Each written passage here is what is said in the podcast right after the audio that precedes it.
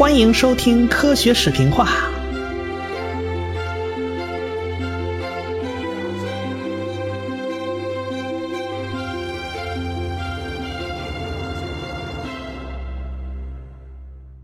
圣伊莱尔一直就在耐心的等待，他在等待一个和巨维叶大辩论的机会。这巨维叶一直不应战，因为巨维叶知道，只要让他们张嘴，那么他们的进化论思想也就传播出去了。巨威业的策略是抹杀，人家根本不搭茬他总是尽量避免别人提到进化论，自己名气大，粉丝多。在整个欧洲都有很大影响力啊！无论是自己反对还是赞成，都会挑起公众对于拉马克进化思想的兴趣。这不是自己给自己找不痛快，自己给自己找麻烦吗？是不是？可是他躲也躲不过去啊！那是有人惦记他呢，那那怎么办呢？所以这场论战的导火索呢，是一篇1829年提交的论文。这篇论文就提交到了法兰西科学院。这篇论文的作者是谁呢？这玩意儿现在已经不可考了，因为这两个人呢实在是无名之辈，大家都不太注意他们两个叫什么。查后来的文献呢，甚至都没查到他俩姓什么叫什么，好像只记录了他们的姓氏，名字反正是没记。因为这篇论文写的实在是不太靠谱，所以啊，他们提交上去六个月了，都没人搭理他们，都没人回音。于是，这二位啊就写信来问呐。我们那个论文到底怎么样了？你们是通过还是不通过呀？还是怎么个说法呀？于是呢，这法兰西科学院就让圣伊莱尔和另外一个科学家去查一查这篇论文到底怎么回事啊？这文这到底写的怎么样？是成啊还是不成啊？总得给人个信儿，对不对？圣伊莱尔就好好把这篇文章看了看，从头到尾一看，那圣伊莱尔是大喜过望，为啥呢？因为这篇文章写的实在是太不靠谱了，但是圣伊莱尔知道啊，越是这种极端的、激进的，甚至荒腔走板的东西啊，越是这种不靠谱的东西啊，它越是强刺激啊，它刺激性太强了。现在啊，请降不如激降，现在叫想法子用激将法把巨威液给它激出来。这圣伊莱尔看到这文章就很开心，因为这篇东西刚好攻击了巨维叶的动物分类理论，而且呢，还还弥补了自己过去理论中一个小空缺啊！所以这下圣伊莱尔显得非常非常非常高兴。这一高兴不要紧呢，他就开始添油加醋、夸大其词。比如说啊，原来这两个作者只是讨论了乌贼，这乌贼是软体的吗？哎，人家只是描述了乌贼是怎么个情况，到底怎么回事但这圣伊莱尔一下就扩大到软体动物了。他说他准备了三千多多种不同的动物的图片当证据啊！而且这圣伊莱尔啊，还把这篇论文夸得跟朵花似的，在整个博物学当中呢是很有地位的。到后边在报告里边，哎，他还开始不点名的批评人啊，就批评有人十几年来一直阻碍生物学的发展。啊，是法国人就知道，圣伊莱尔指的肯定就是巨维叶嘛，这不挑事儿吗？哎，这圣伊莱尔就已经开始指桑骂槐、敲山震虎，看你巨维叶还做不做缩头乌龟？你是出来呢，还是不出来呢？你倒是愿意听呢，愿意听呢，还是愿意听呢？而且啊，事不宜迟，这圣伊莱尔动作非常快，科学院不是派了两个专家来审核这篇论文吗？另外一个人还没反应过来呢，还没看明白呢，这圣伊莱尔就已经把这报告给提交上去了，啊，闹得旁边那人也没办法。哎，这篇文章的作者啊，那两个作者实在是没想到自己居然摊上这么大一件事他们不过是啊，想想写个论文，是不是扩大点名气啊？是不是将来可以多申申请点资金呢？哪知道啊，就被圣伊莱尔添油加醋的给利用上了。所以说呀，江湖险恶呀，常在江湖飘，哪有不挨刀啊？后续的事态啊，根本就不是这两个论文的原作者能够控制得了的。这个论文是一八二九年提交的，圣伊莱尔的报告呢是一八三零年提交的。他一提交到科学院，果不其然，就把居威叶给激怒了。居维叶是当场反驳这篇论文啊，那简直是胡说八道，一点可取的地方都没有啊。那圣伊莱尔心里就乐开花了呀，啊，心说啊，居维叶，你终于应战了啊，你这个缩头乌龟终于伸出脑袋来了。居维叶的反应是正中圣伊莱尔下怀，人家要的就是你跳出来反驳。那居维叶实在憋不住了嘛，是不是？他也知道这样一场论战肯定会让圣伊莱尔他们进化论支持者一方得逞，但是没办法，他实在憋不住了，所以呢，居维叶就答应啊，下个礼拜，下个礼拜自己会提交一篇文章，专门反驳这篇论文。所以圣伊莱尔左等右等前等后等，等了十年的这场论战，终于打响了。当然，居维叶他也不傻。他还有其他方面的考虑啊。首先，他岁数大了吧，而且最近政治方面啊，好像自己也不太得势，在人气方面又有所下降啊。哎，在科学界地位也受到越来越多的挑战呐。他也愿意借此机会拉升一下自己的人气，做最后一搏呀。自己辉煌一生啊，到了晚年总不能惨淡收场吧？你总要有个辉煌的结尾，是不是？他老了呀，他没办法呀。所以，在一个很二的日子里，二月二十二号，这场论战就正式开始了。据威业就公开宣读了他的论文。他首先就攻击圣伊莱尔的同源性定理。你不是强调同源性吗？到底什么叫做同源性？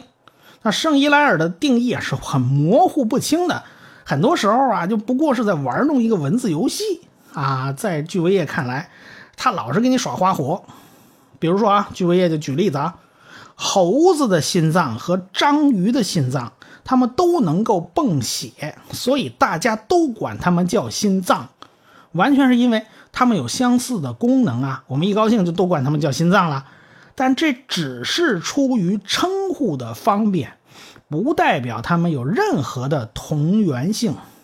巨威业的根本思想还是否定同源性理论啊，他就说了，如果我们章鱼的心脏。当初不叫心脏，给它起了另外一个名字，那很可能啊，圣伊莱尔他们就不认为他们是同源的了。接着呢，居维叶就拿出自己的看家本领了，他通过详细的对比分析，一条条给你说清楚：章鱼的器官和脊椎动物的器官，无论是在数量上还是形态上，毫无相似之处，根本就不是一码事儿。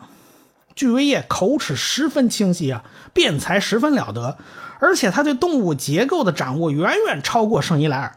那圣伊莱尔就被驳得哑口无言，他说不出话来呀。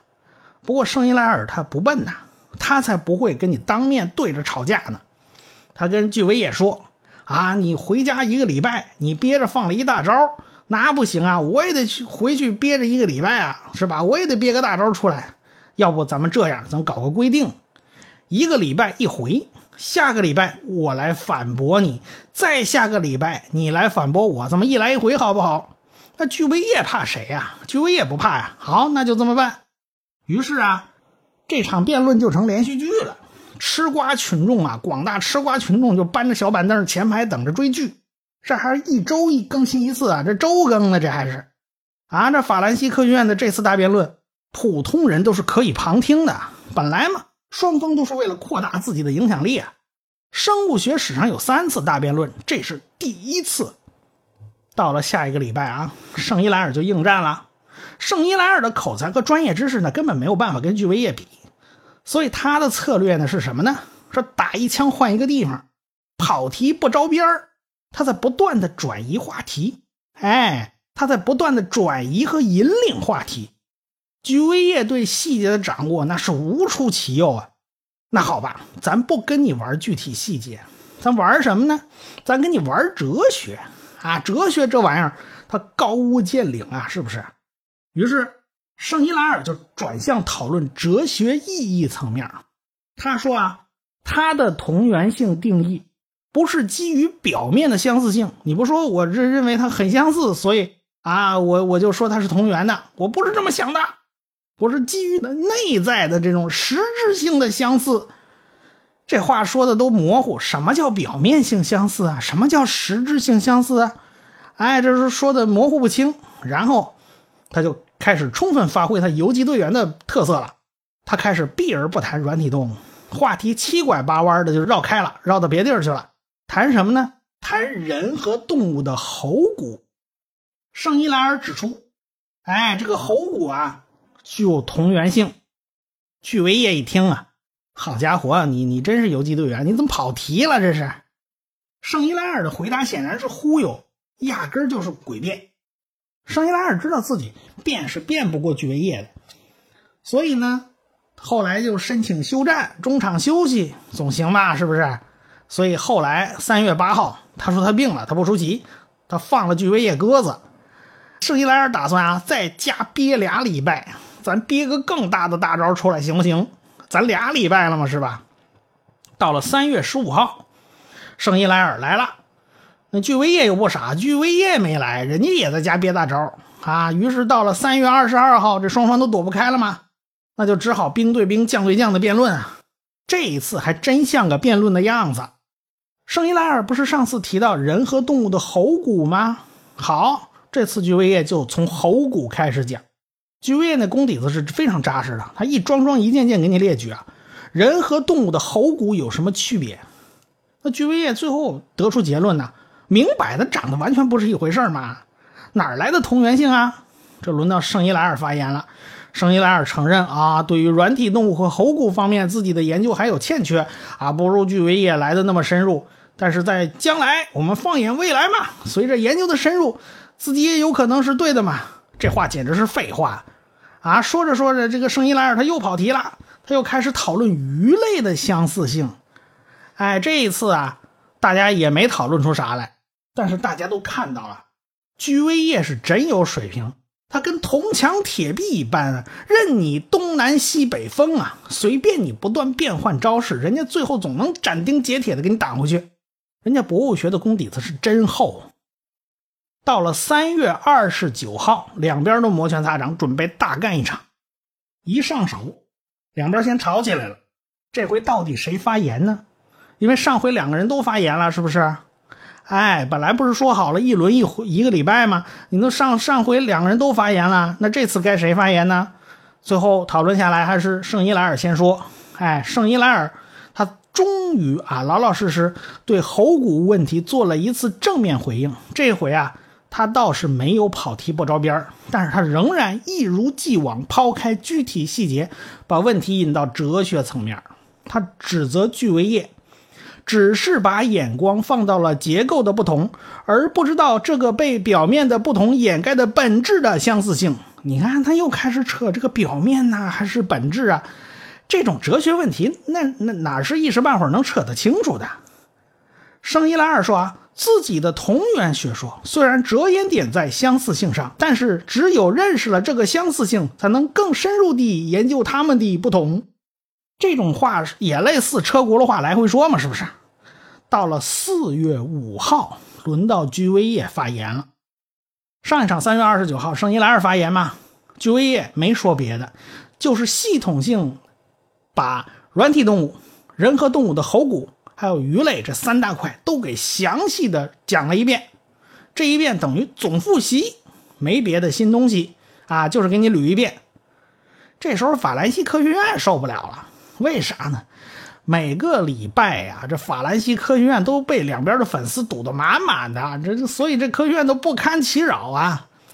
两个人呢，吸粉能力都是非常强啊。居维叶在法国是名人，粉丝无数啊。那圣伊莱尔在德国有不少好朋友呢，那朋友圈很厉害，双方都在吸粉。居维叶的辩论特点就是一直把焦点控制在细节，细节，细节。对于各种各样的生物的细节，他非常擅长，而且呢，这可以避免圣伊莱尔把那个话题扯到进化论上。这进化论是个整体学说，它不是个具体细节学说，是吧？哎，你扯进化论，这是巨维叶最不愿意看到的，这等于是变相为进化论扩大影响嘛？那圣伊莱尔背后站着一帮子哲学大神呐，从歌德、康德，啊，你跟这帮子德国人讨论哲学，你不是找死吗？所以圣伊莱尔他的策略就恰好相反，他巴不得把这事儿往哲学上引，而且呢，圣伊莱尔靠游击战术啊，他经常变换目标，四面出击啊，他经常跑题跑的都不着边儿，然后牵着巨维叶的思路跟他走，反正话题扯开了、扯远了，这才是他的目标。哎，这样他在辩论里面就可以夹带私货，把进化思想给他掺进去，扩大进化论的影响。但是，话说回来啊，他们俩人呢折腾的够热闹，但是再热闹的戏也有落幕的时候。所以，圣伊莱尔在四月五号就向科学院提议，辩论结束。哎，再辩论下去没有任何意义，恐怕吃瓜群众也都看烦了。其实，这种学术论战呢，多半不会有什么好结果，因为双方早就确定好了自己的立场是不会轻易改变的。双方的目的都不是为了科学研究，而是为了维护江湖地位。说白了。就像美国总统竞选辩论，你指望着谁能把谁说服了吗？那是不可能的。他们辩论不是为了说服对方，不是为辩明一个道理到底谁对谁错，而是为了吸粉嘛，是为了表现自己嘛，哎，是为了维护江湖地位。说白了，不就是为了找份工作吗？哎，他们辩论的目的就是看看到底是东风压倒西风，还是西风压倒东风。到最后啊，双方都在不断的重申自己的理论，对于对方抛过来的问题呢，他们不予理睬。说白了，最后吵到最后就是鸡同鸭讲嘛。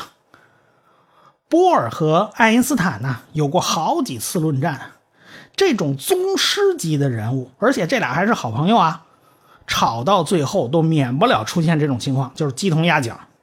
所以呢。别吵了，别吵了，哎，咱见好就收吧。圣伊莱尔就叫停了这次辩论。不管怎么样啊，这次大辩论的影响力那是空前的。科学院的旁听的门票呢，都是一票难求啊。这种盛况啊，要到很长时间以后，叫勒维耶发现海王星的时候，才会再次出现这种一票难求的盛况。那时候黄牛都出了无数啊。居维叶粉丝里边不少是普通公众，当然也有博物学家。英国的欧文，那就是居维叶的大粉丝。后来，居维叶这一派的学说就是欧文继承的衣钵。欧文是居维叶这一脉的。圣伊莱尔的粉丝呢，好多都是文化人。他的辩论的那个发言稿啊，后来都在德国出版了。圣伊莱尔最关心的就是推广自己的学说，知名度越大越好。辩论胜负呢不重要，两边的粉丝呢都认为是自己这边赢了，自己这边是赢家。圣伊莱尔的粉丝里边，那可有一位了不得的人物，谁呀？大文豪巴尔扎克。巴尔扎克有三本小说里面就用到了这场大辩论当做历史背景，而且他有一本小说里面呢，还把主人公设定成了圣伊莱尔的学生。你可见这场大辩论对巴尔扎克有多大影响力？文艺界人士啊，特别是当时的法国文艺界，啊，他可不管谁对谁错，到底是这个居维叶的理论靠谱呢，还是圣伊莱尔的理论靠谱呢？他不关心这个，他关心的是谁呢？谁代表保守势力，谁代表进步势力，对不对？居维叶已经是个六十一岁的老人了，而且他常年身居高位啊。现在还是参议院内政部主席，所以居维叶的形象就好不起来啊。他是一个保守的权威，反正在文艺界的眼里边，这个居维叶是不赚便宜的。哎，反权威呢是文学家、艺术家的最爱啊。你是政治家又怎么样？你是科学家又怎么样？文艺界人士照样要品头论足一番的。所以呢，双方呢在舆论上其实是。不相上下的，因为辩论这边，居维叶占了上风，但是总体的那个支持方面呢，圣伊莱尔呢赚点便宜，双方也就平衡了。反正双方都认为自己这边是赢家，但是当时毕居维叶呢，满脑子已经都不在这个辩论上，他考虑的是其他事情。他考虑什么事儿呢？要不说呢，这居维业毕竟是官场上混了很多年，政治圈里面也混了很多年了。他的政治嗅觉可是不一般的那种灵敏啊！